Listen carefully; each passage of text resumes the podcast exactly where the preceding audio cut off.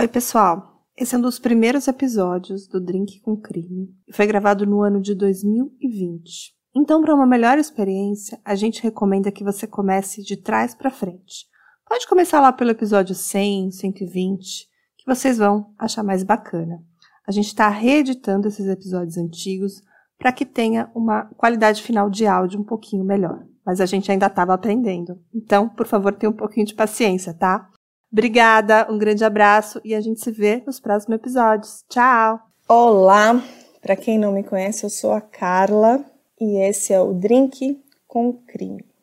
E hoje eu vou contar para vocês um caso que é um dos mais tristes e marcantes que eu conheço. Eu falo de verdade porque desde que eu ouvi esse caso, e já tem algum tempo já, eu não consigo me esquecer daquela família, daquele garoto, e aí eu venho contar hoje para vocês.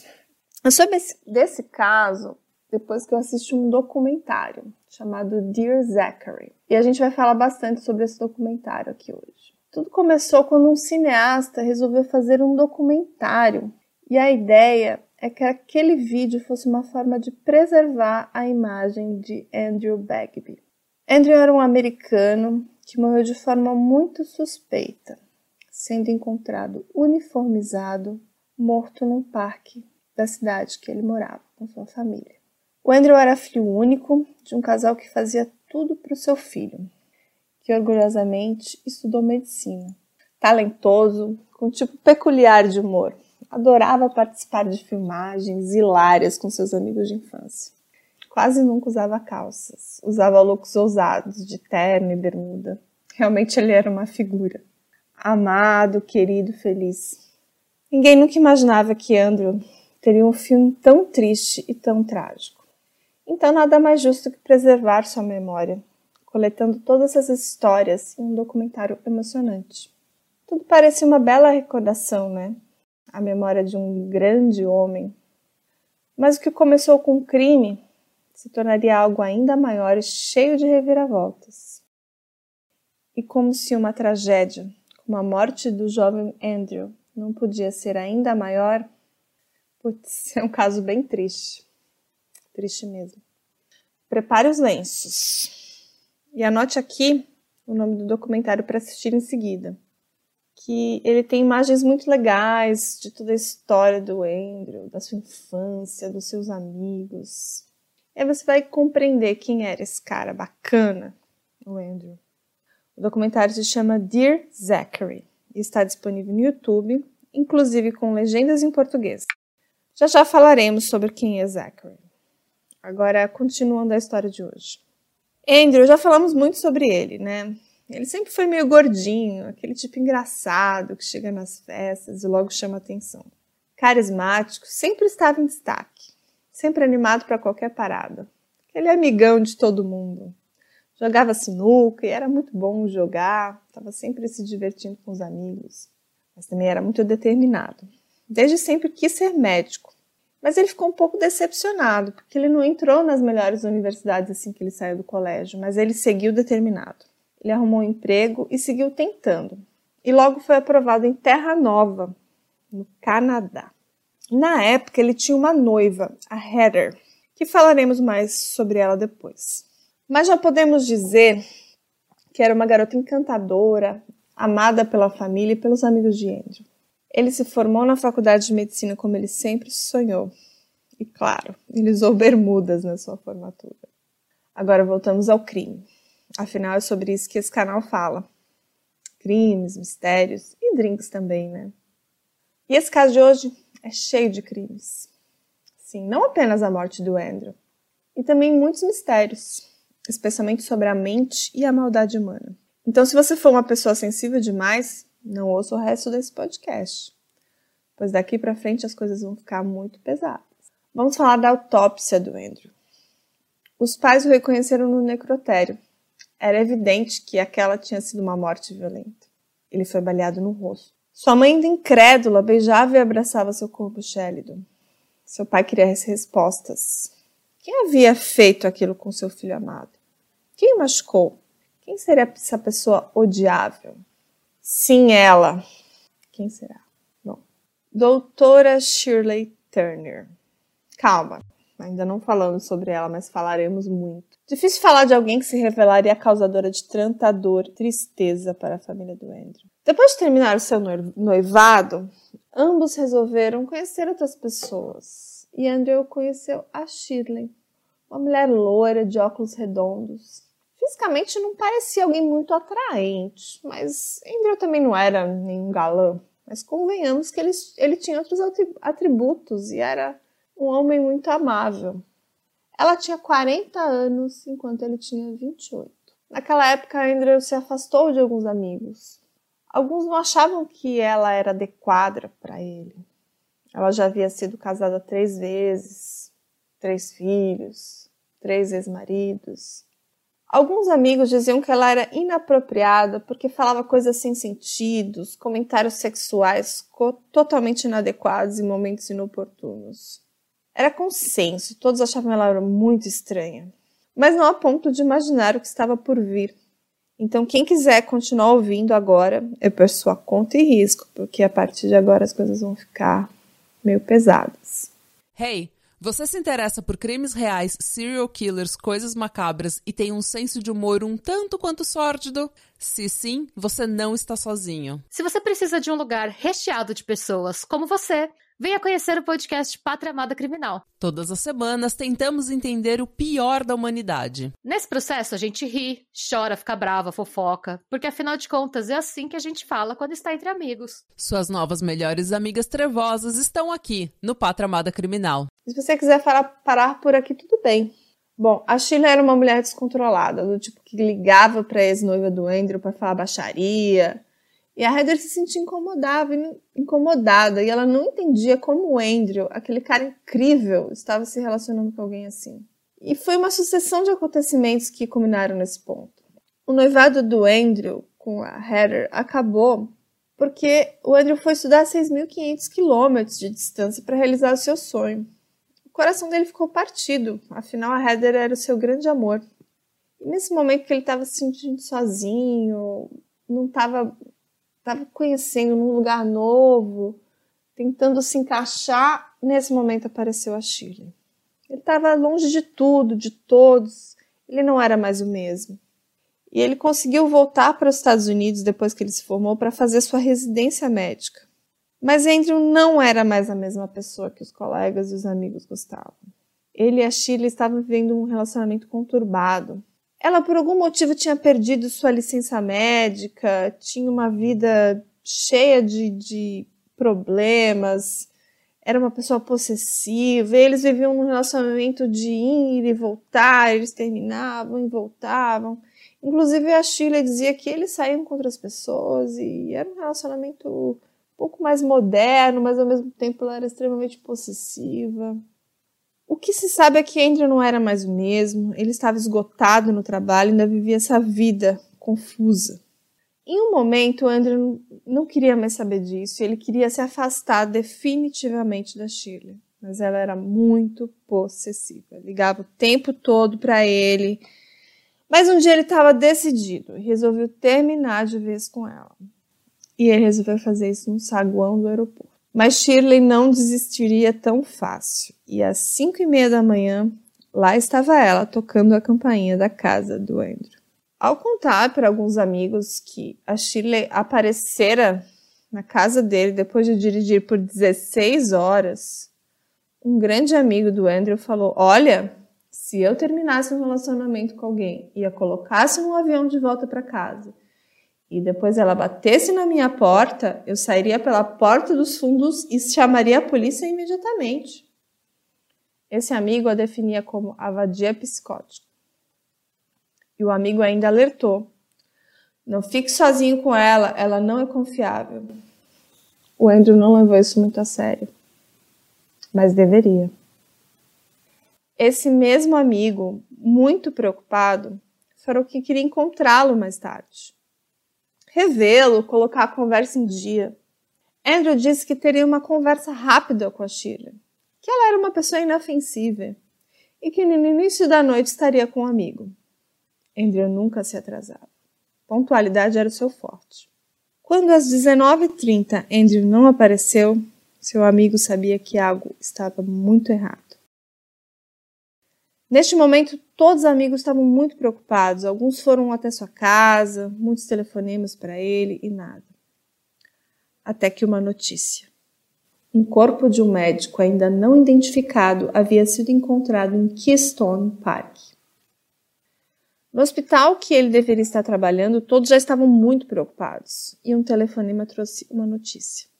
Avisaram para todos os colegas e pessoas que trabalham diretamente com Andrew que deveriam todos se reunir numa sala de reunião.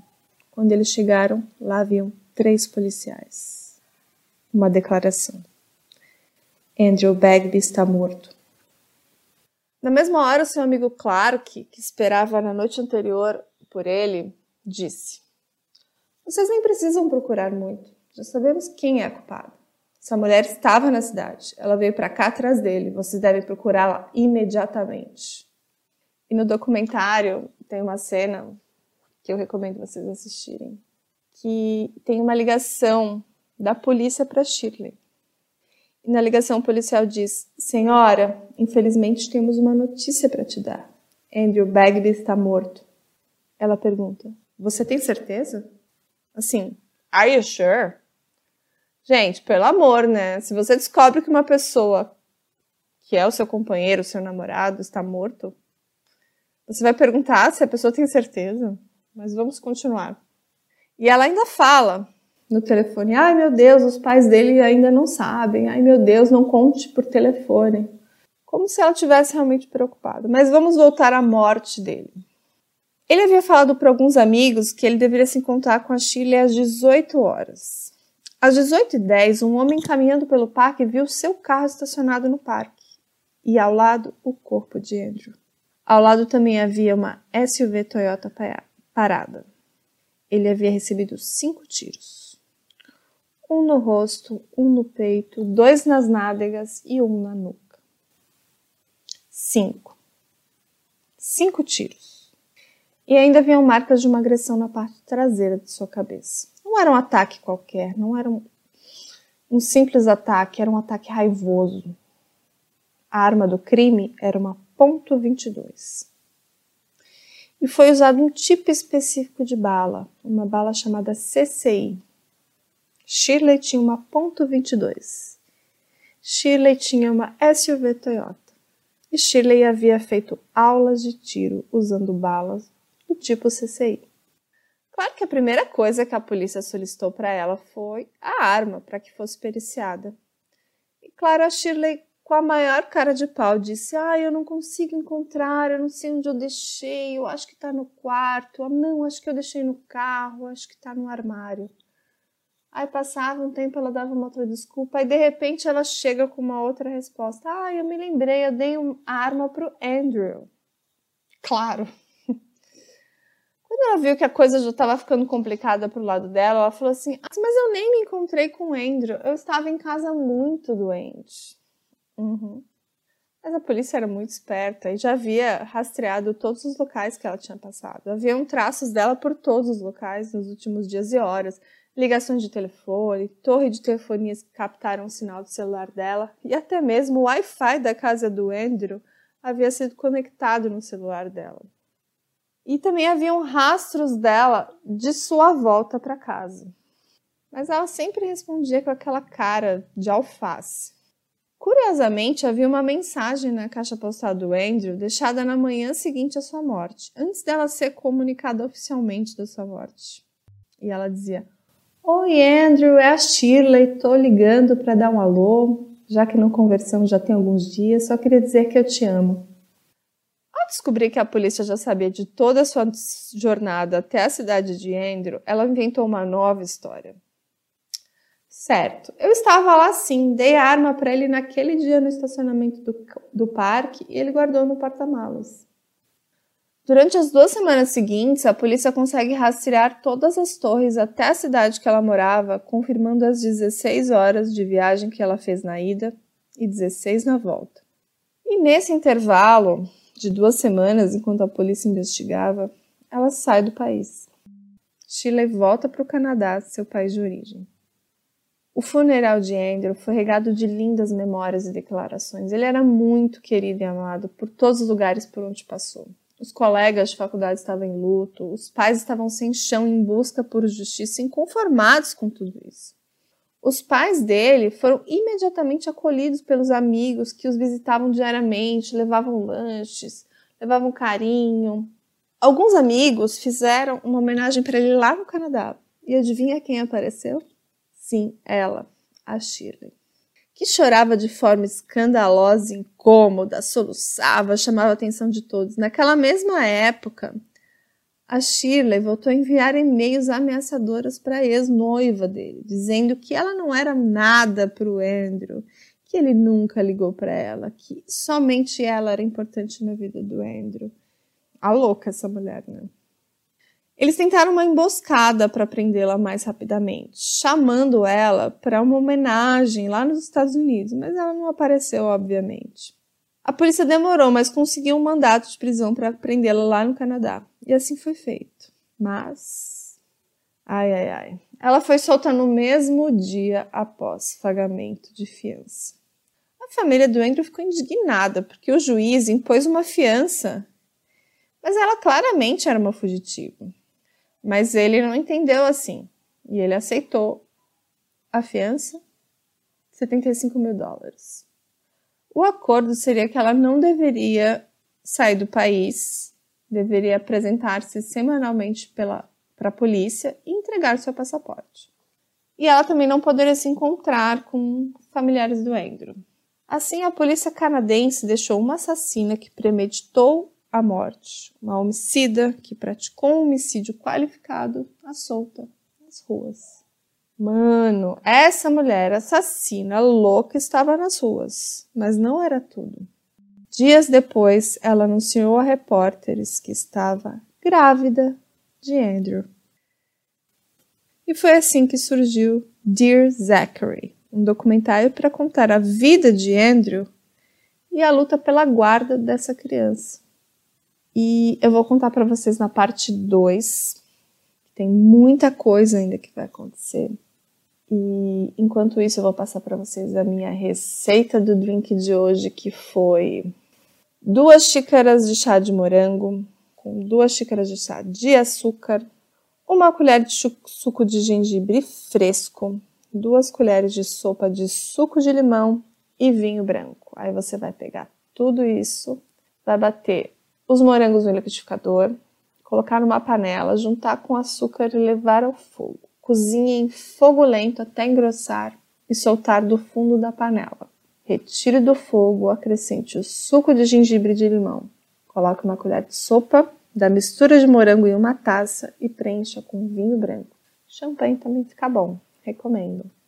Então eu espero vocês aqui para parte 2 e aí vocês vão saber quem fin finalmente ficaria com a guarda do garoto, a luta árdua e dos avós para conseguir finalmente conhecer o neto. Tem muita coisa interessante que vai rolar. E o mais importante é falar sobre esse documentário, né, que se tornou ainda mais necessário nesse momento para contar toda a história do Andrew para o pequeno Zachary, né? É, será que vamos ter um final feliz? Vocês não pedem por esperar, então preparem-se vamos para a parte 2. Até a próxima, pessoal!